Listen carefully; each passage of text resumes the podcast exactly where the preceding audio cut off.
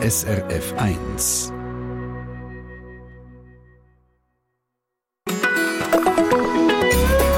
SRF 1. Der Reis vom Beat Richner, der Kinderarzt mit dem Cello. Eine Art Kabarettist, ich bin aber mehr, man hat einmal gesagt, poetischer Cello-Komiker.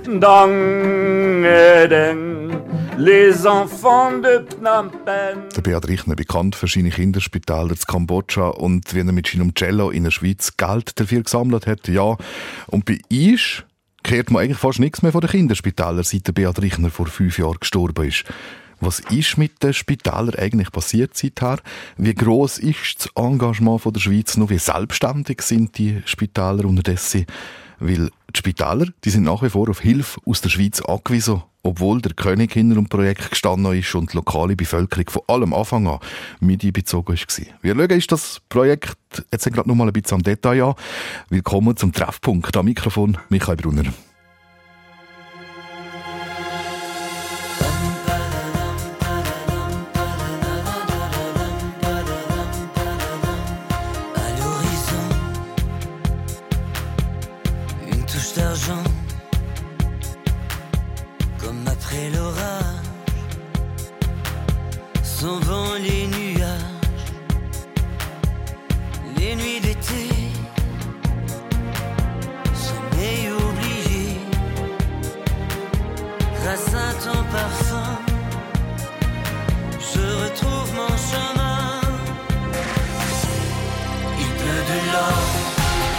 Hak ediyor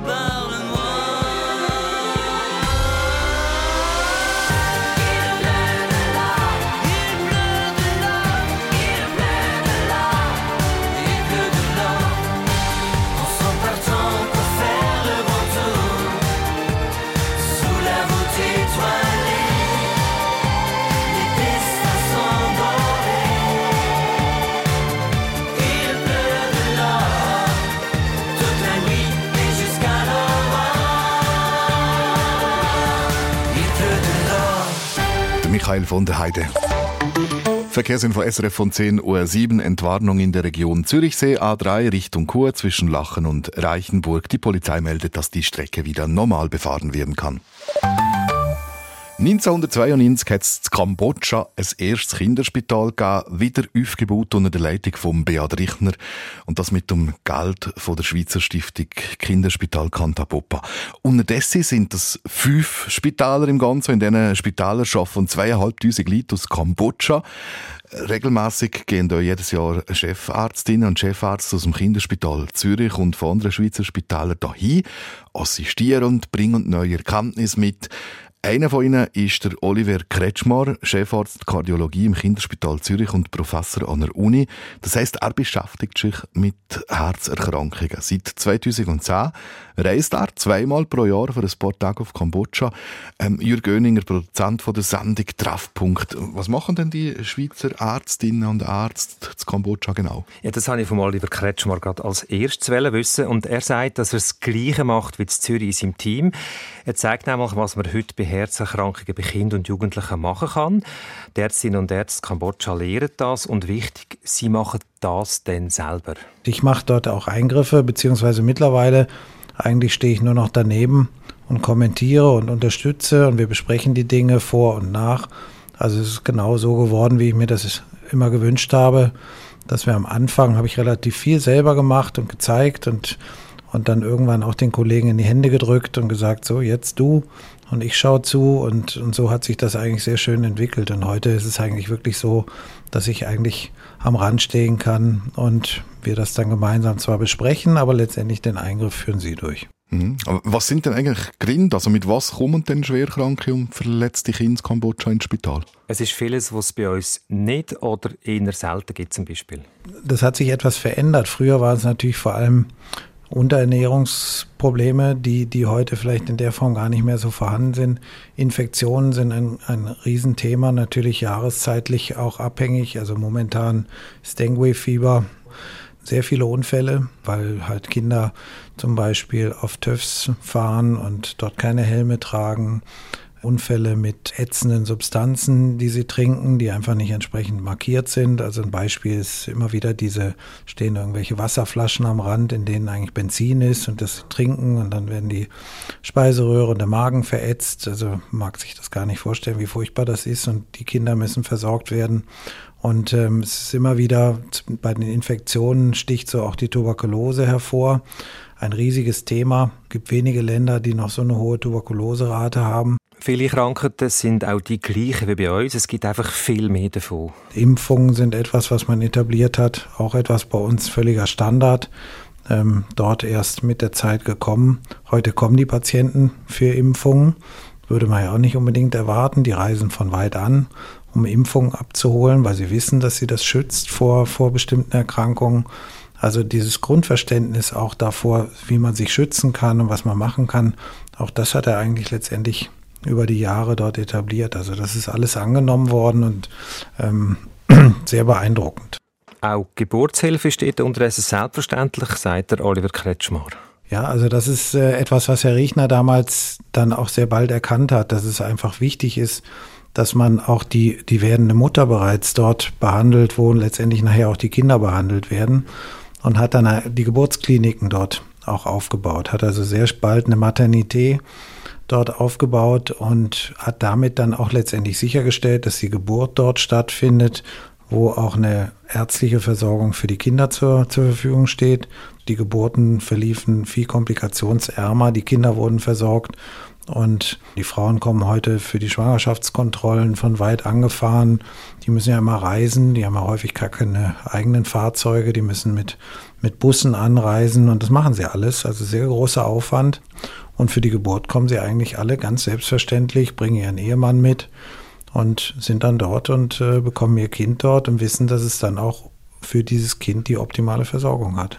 Alles in diesen Kinderspitälern ist nach Schweizer Standard, aber nicht alles, was wir haben, macht dort Sinn, sagt er. Das, was wir hier als Spitex kennen oder Kinderspitex, was, das, das gibt es dort nicht. Und diese Unterstützung haben die Familien nicht. Und die Familien haben auch andere Sorgen, Probleme. Sie müssen sich letztendlich um ihren Lebensunterhalt dort kümmern und haben gar nicht die Möglichkeit, sich jetzt auf ein Kind so zu fokussieren, obwohl sie ihre Kinder wirklich lieben und alles für sie machen. Und dann ist es einfach sehr schwer, ein, ein wirklich so krankes Kind da dann da mitzutragen. Aber es ist immer wieder beeindruckend. Auch behinderte Kinder werden dort versorgt und äh, durch die, mit den Familien mitgenommen, also wo man, da kann man sich viel von abschneiden, mit welcher Selbstverständlichkeit die auch mit dem umgehen. Also es ist nicht so, dass das jetzt zum Beispiel nicht ginge. Aber alles, was so weiterreichende Therapien und Behandlungen braucht, es gibt auch keine niedergelassenen Kinderärzte, die irgendwo da noch unterstützend ähm, helfen. Also das, da ist alles auf das Spital fokussiert. Ein Blick auf Kambodscha in Kinderspitaler vom Beat Richner, wo aber mit ihm wieder aufgebaut worden sind. Übrigens ein ganzes Dossier zum Beat Richner, zum Beispiel mit einem Doc-Film, jetzt gerade auf srf1.ch im Internet. Und wir wollen in ein paar Minuten im Treffpunkt wissen, wie viel Schweiz ist denn eigentlich noch drin in diesen Kinderspitälern zu Kambodscha? Kehrt ihr, wie gesagt, im Treffpunkt jetzt dann gerade.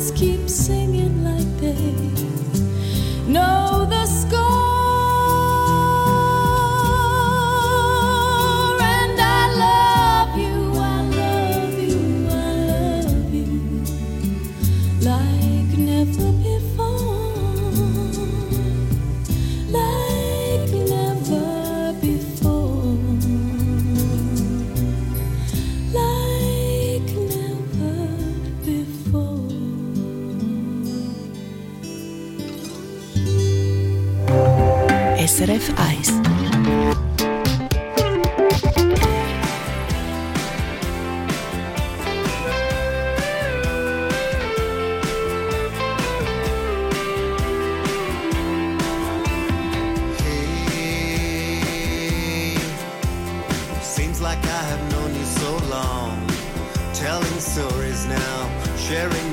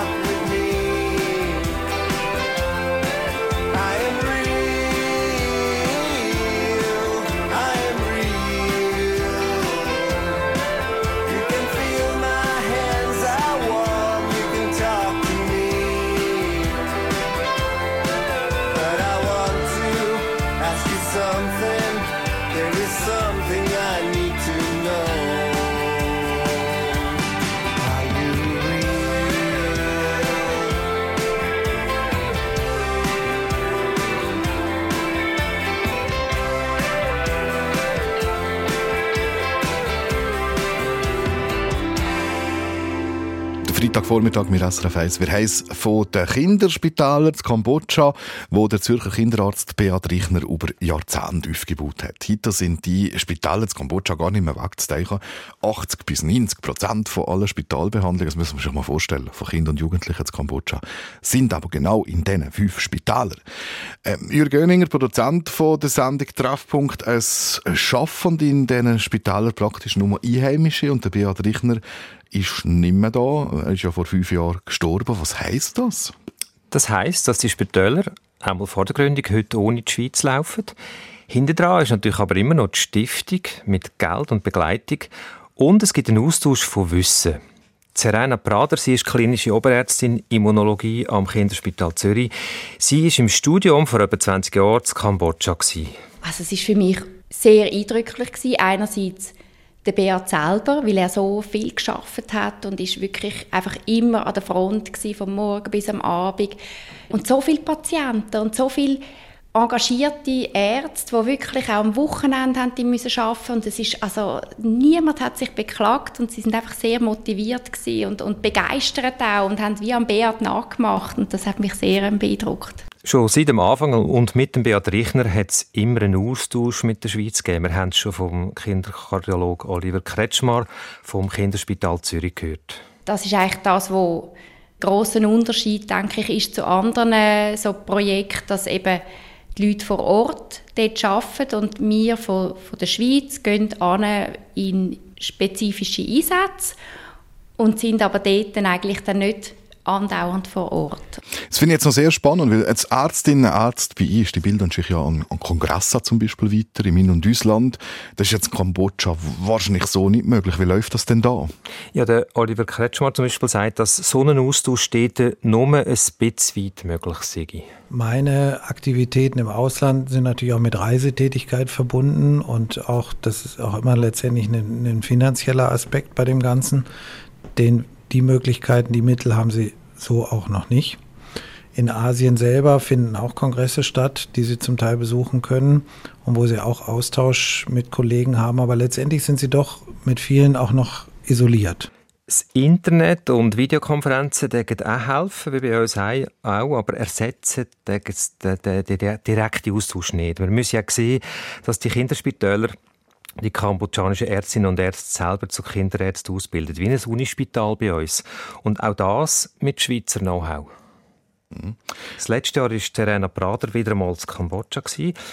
Es habe ihr gezeigt, der Austausch der mache eben auch heute noch Sinn.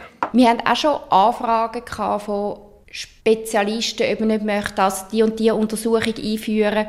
Und das tönt vielleicht am Anfang sinnvoll, dass man das macht, aber wenn man dann vor Ort ist, sieht man, dass eben gewisse Sachen gar nicht unbedingt durchführbar sind. Und das ist, glaube ich, auch das gute Konzept, dass wirklich die leitenden Ärzte vom Kinderspital und dort hingehen für eine gewisse Zeit und vor Ort sehen, was sind Bedürfnisse und was ist machbar und wo sind vielleicht Probleme und wo mangelt es. Und das sind teilweise Kleinigkeiten, oder? Wie desinfiziert man etwas? Und darum ist es, der Wissenstransfer kommt, glaube ich, durch die nähe Zusammenarbeit und die regelmäßige Zusammenarbeit und die Konstanz der Personen, die dort hingehen. Und damit entwickelt sich auch ein Vertrauen, sogar Freundschaften. mit, mit diesen Ärzten vor Ort und dann auch niederschwellig ist zum Fragen stellen, oder? Das, ich glaube, die Asiaten sind ja eher zurückhaltend und durch das, dass so eine Vertrauensebene gebildet worden ist über all die Jahre, ist das einfach eine wunderschöne Zusammenarbeit dann entstanden und, und das ist sehr produktiv und für beide Seiten, oder? Es lernen immer beide Seiten etwas. Und Kambodschaner können das nachher auch untereinander das Wissen weitervermitteln.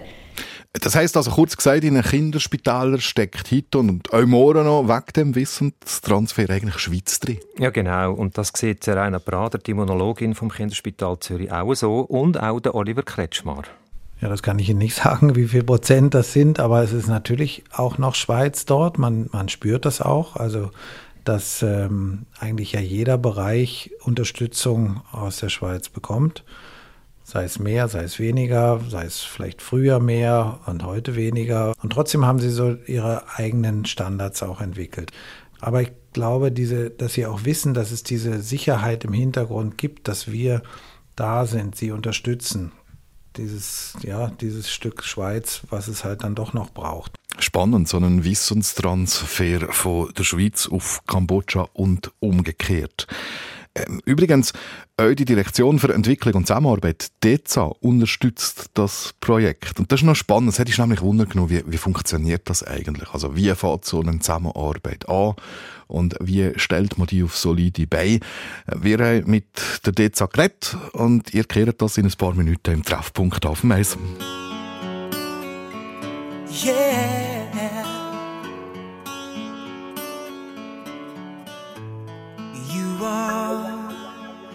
My fire, the one desire.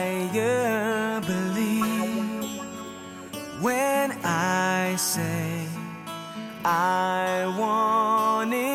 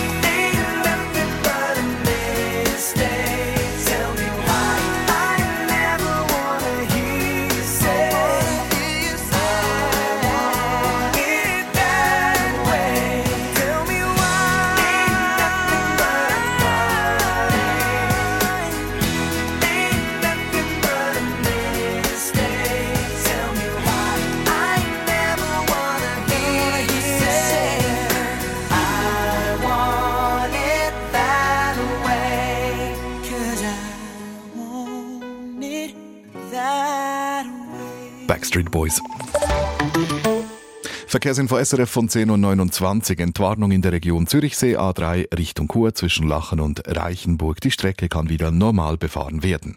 In der Region Zürich vor dem Gobrist-Tunnel Richtung St. Gallen Stau ab Spreitenbach. Die rechte Tunnelröhre ist wegen Reparaturarbeiten gesperrt. Daher Stau und 45 Minuten mehr Fahrzeit auf dem Westring ab Wittikon und auf der Nord-Süd-Achse vor dem Gotthardtunnel Richtung Süden zwei Kilometer Stau und 20 Minuten Wartezeit ab Wassen.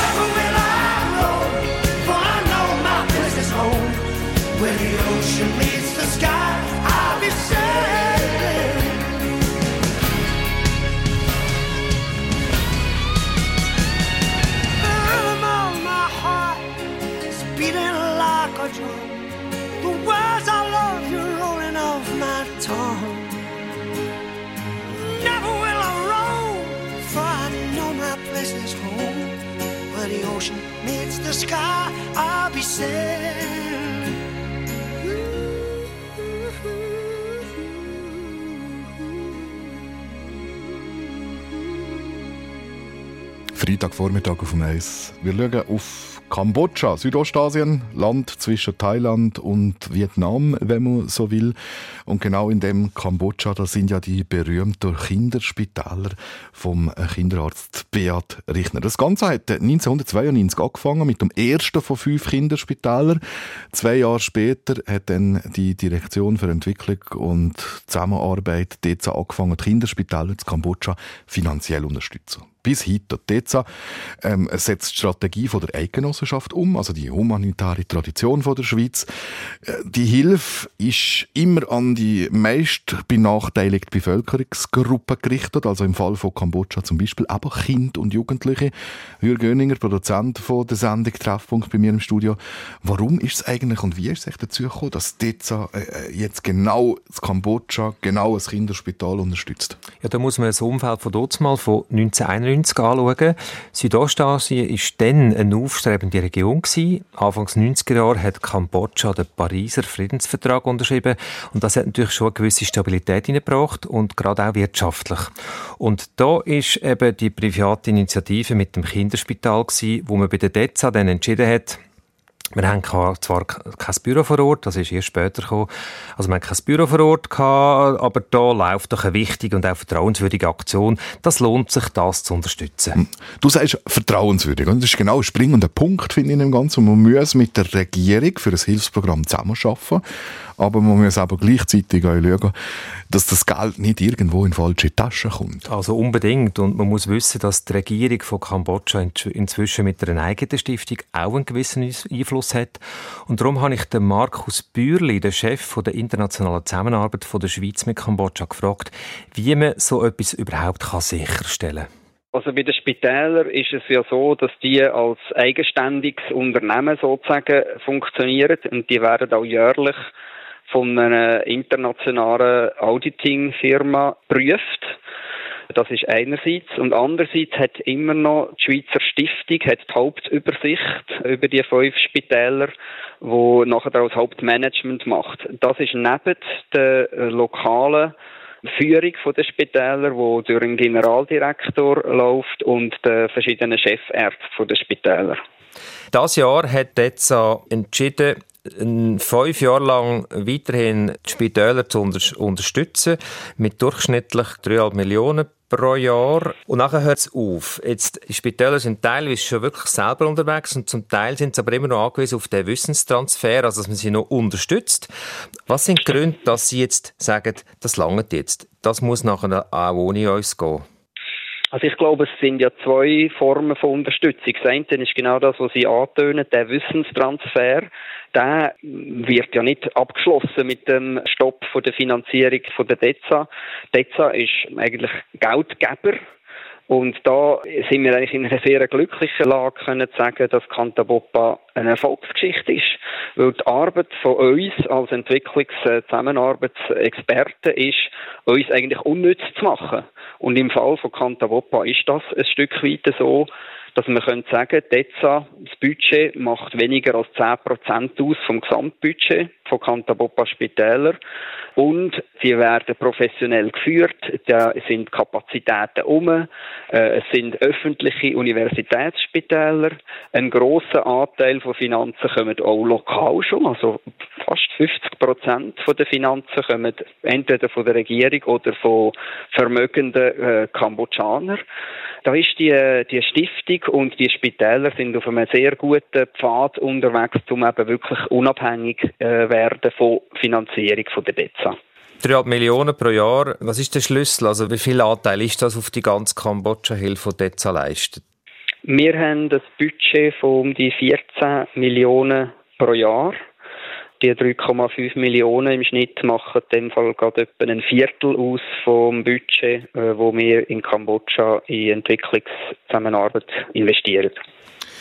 Der interessante Hintergrund, wie DEZA, die Direktion für Entwicklung und Zusammenarbeit, aber so ein Projekt wie die Beat Richner Kinderspital in Kambodscha unterstützt. Das war Markus Bürli, der Chef der internationalen Zusammenarbeit Schweiz-Kambodscha. Der Beat Richner, wie er es gesagt wie wir wissen, er ist vor fünf Jahren gestorben. Wie sieht eigentlich die Zukunft von diesen Spitälern und von der Stiftung ohne Beat Richnerüss. Das fragen wir der Stiftungsratspräsident, der bei uns im Studio ist, in ein paar Minuten da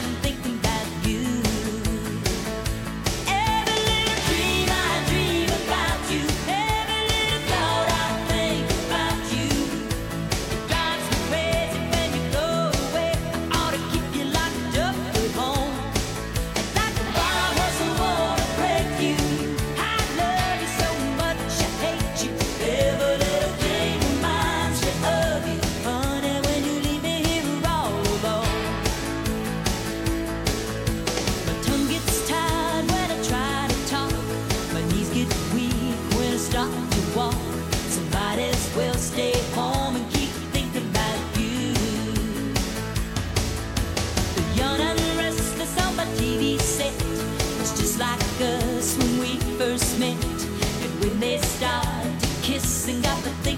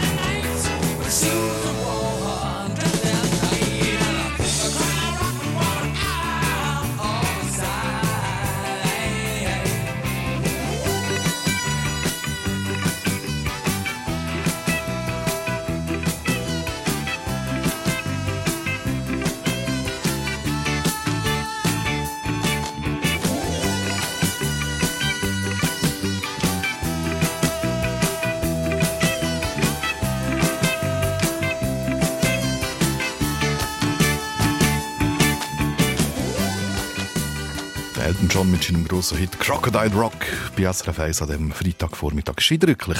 Wer es gehört in der Sendung Treffpunkt schon falsch verpasst hat, in Kambodscha 80 bis 90 Prozent der Behandlungen von Kindern und Jugendlichen finden in einem Beat Richner Kinderspitaler statt. Das sind inzwischen fünf. Und das äh, ist wahnsinnig wichtig, dass da ein Wissenstransfer auch stattfindet. Haben wir auch gehört in der Sendung zwischen der Schweiz, zwischen zum Beispiel aber Ärztinnen und Ärzte vom Kinderspital Zürich und den Fachleuten, die in Kambodscha arbeiten.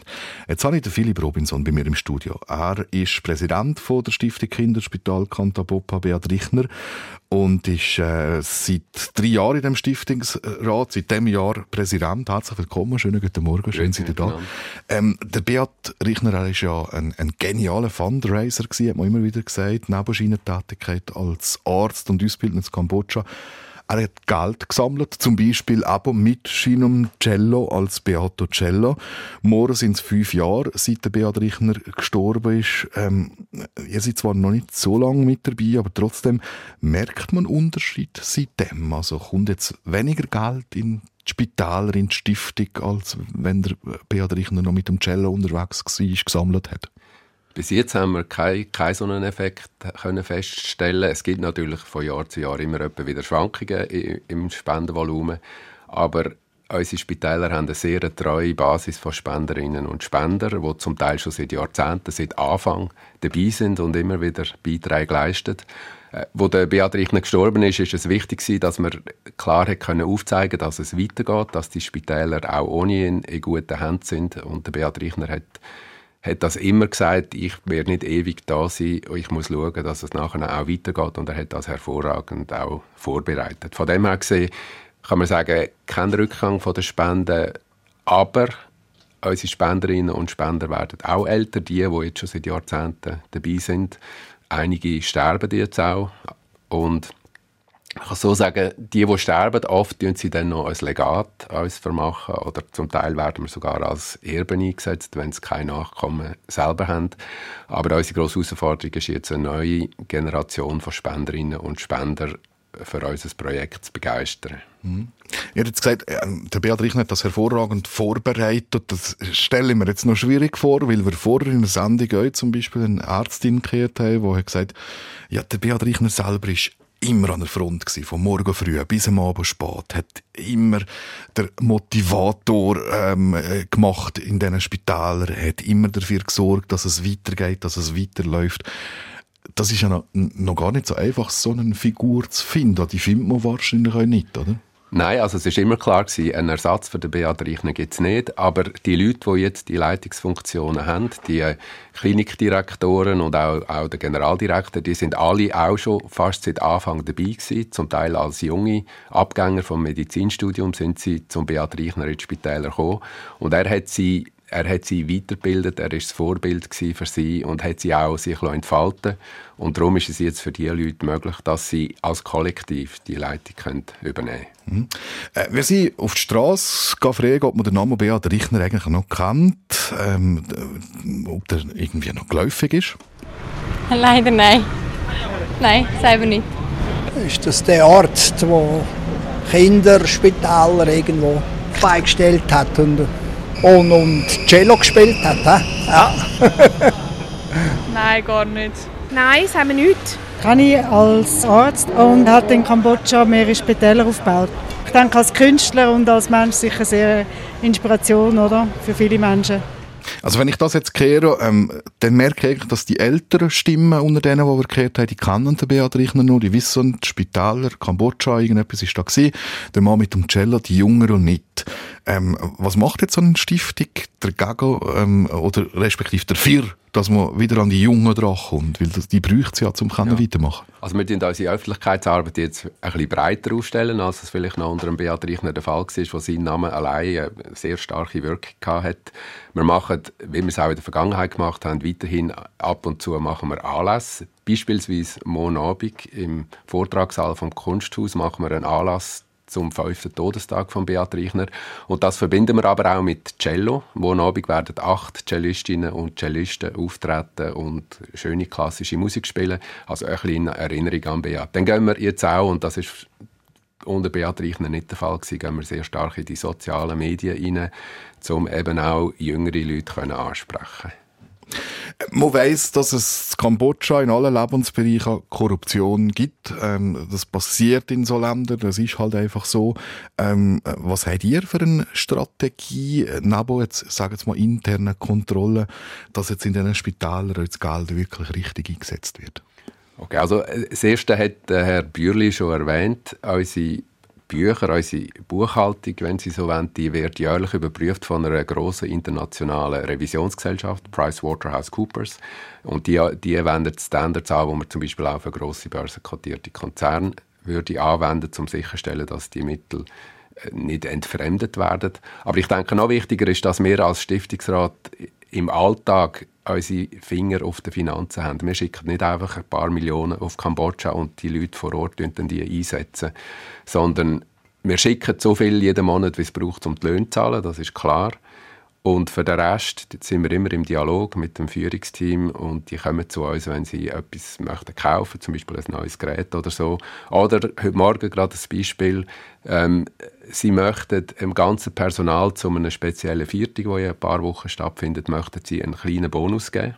Die Rede ist von 200 Dollar pro Mann und Frau. Ähm, der Antrag kommt jetzt zu uns. Wir behandeln den in einem Ausschuss vom Stiftungsrat behandeln und nachher genehmigen oder auch nicht. Wahrscheinlich werden wir jetzt den genehmigen. Aber das heißt, und wir kommen zusätzlich jeden Monat kommen wir detaillierte ähm, Berichterstattung über die Ausgaben und die Einnahmen kommen wir über, was vor Ort passiert. Mhm. Stellen wir es gleich noch schwierig vor, weil wir haben eine Sendung gehört, es gibt eine staatliche Stiftung ebenfalls, die inzwischen aktiv Ja. ist. Also das ist ja nicht so einfach. Wer, wer, wer ist jetzt Chef? ah, okay. Gut, also die, die kambodschanische Stiftung, das ist wirklich eine reine Geldgeberin für unsere Arbeit. Das heißt, die Stiftung, die sammelt Geld, die hat jetzt auch inzwischen ein gewisses Kapital äh, kumuliert und wir stellen dann Anträge, dass wir Beiträge von dieser Stiftung bekommen. Wie wir auch zum Teil als Schweizer Stiftungen, andere Schweizer Stiftungen Anträge stellen, dass sie unseren Beitrag auch etwas leisten. Beispielsweise bauen wir jetzt in Siem Reap bei unserer Geburtsklinik ein neues Bettenhaus. Äh, Das ist eine Investition von mehreren Millionen US-Dollar. Und jetzt haben wir den Antrag gestellt, der voraussichtlich genehmigt wird, dass uns die kambodschanische Stiftung ungefähr die Hälfte von dieser Investition übernehmen. Das heißt, die, die sind Geldgeber, wie jeder andere Geldgeber, der wesentliche Beträge gibt, tun wir natürlich ihnen auch sagen, was wir machen. Wir geben ihnen unsere Zahlen bekannt und so weiter.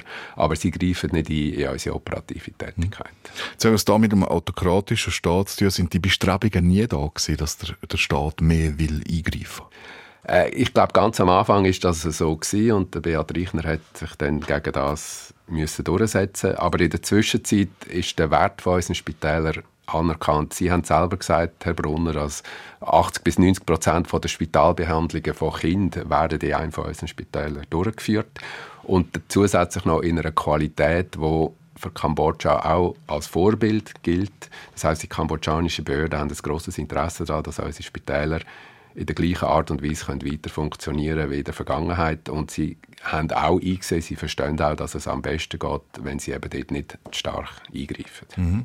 Was ich noch spannend finde, ist, sind alle zweieinhalbtausend Angestellte in den Kantabopa-Kinderspitälern, inklusive Chefärztinnen und Chefärzte, ähm, sind aus Kambodscha, mit Ausnahme vom Generaldirektor. Der kommt aus Frankreich. Warum?